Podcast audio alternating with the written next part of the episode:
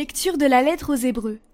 Frères, en toutes circonstances, offrons à Dieu, par Jésus, un sacrifice de louange, c'est-à-dire les paroles de nos lèvres qui proclament son nom.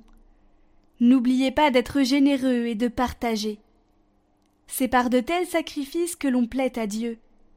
Faites confiance à ceux qui vous dirigent et soyez leur soumis. En effet, ils sont là pour veiller sur vos âmes, ce dont ils auront à rendre compte. Ainsi, ils accompliront leur tâche avec joie, sans avoir à se plaindre, ce qui ne vous serait d'aucun profit. Que le Dieu de la paix, lui qui a fait remonter d'entre les morts, grâce au sang de l'alliance éternelle, le berger des brebis, le pasteur par excellence, notre Seigneur Jésus, que ce Dieu vous forme en tout ce qui est bon pour accomplir sa volonté, qu'il réalise en nous ce qui est agréable à ses yeux. Par Jésus-Christ, à qui appartient la gloire, pour les siècles des siècles. Amen.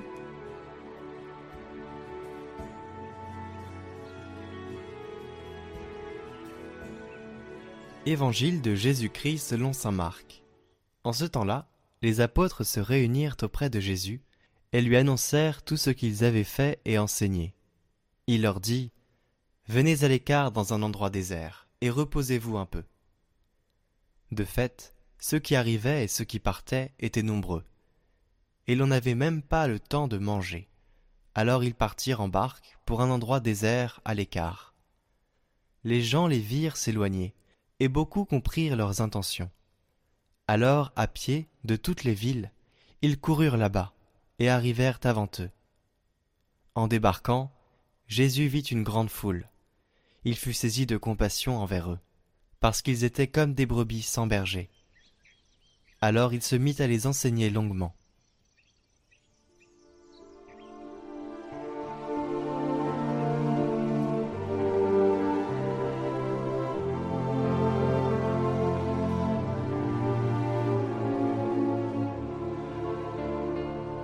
Combien de fois dans l'Évangile, dans la Bible, on trouve cette phrase Il eut compassion. Ému, Jésus se consacre aux gens et il recommence à enseigner. Cela semble une contradiction, mais en réalité ce n'en est pas. En effet, seul un cœur qui ne se laisse pas emporter par la précipitation est capable de s'émouvoir, c'est-à-dire de ne pas se laisser prendre par lui-même ou par les choses à faire et de remarquer les autres, leurs blessures, leurs besoins, la compassion naît de la contemplation. Si nous apprenons à nous reposer vraiment, nous devenons capables d'une vraie compassion. Si nous cultivons un regard contemplatif, nous poursuivrons nos activités sans l'attitude rapace de celui qui veut tout posséder et tout consommer.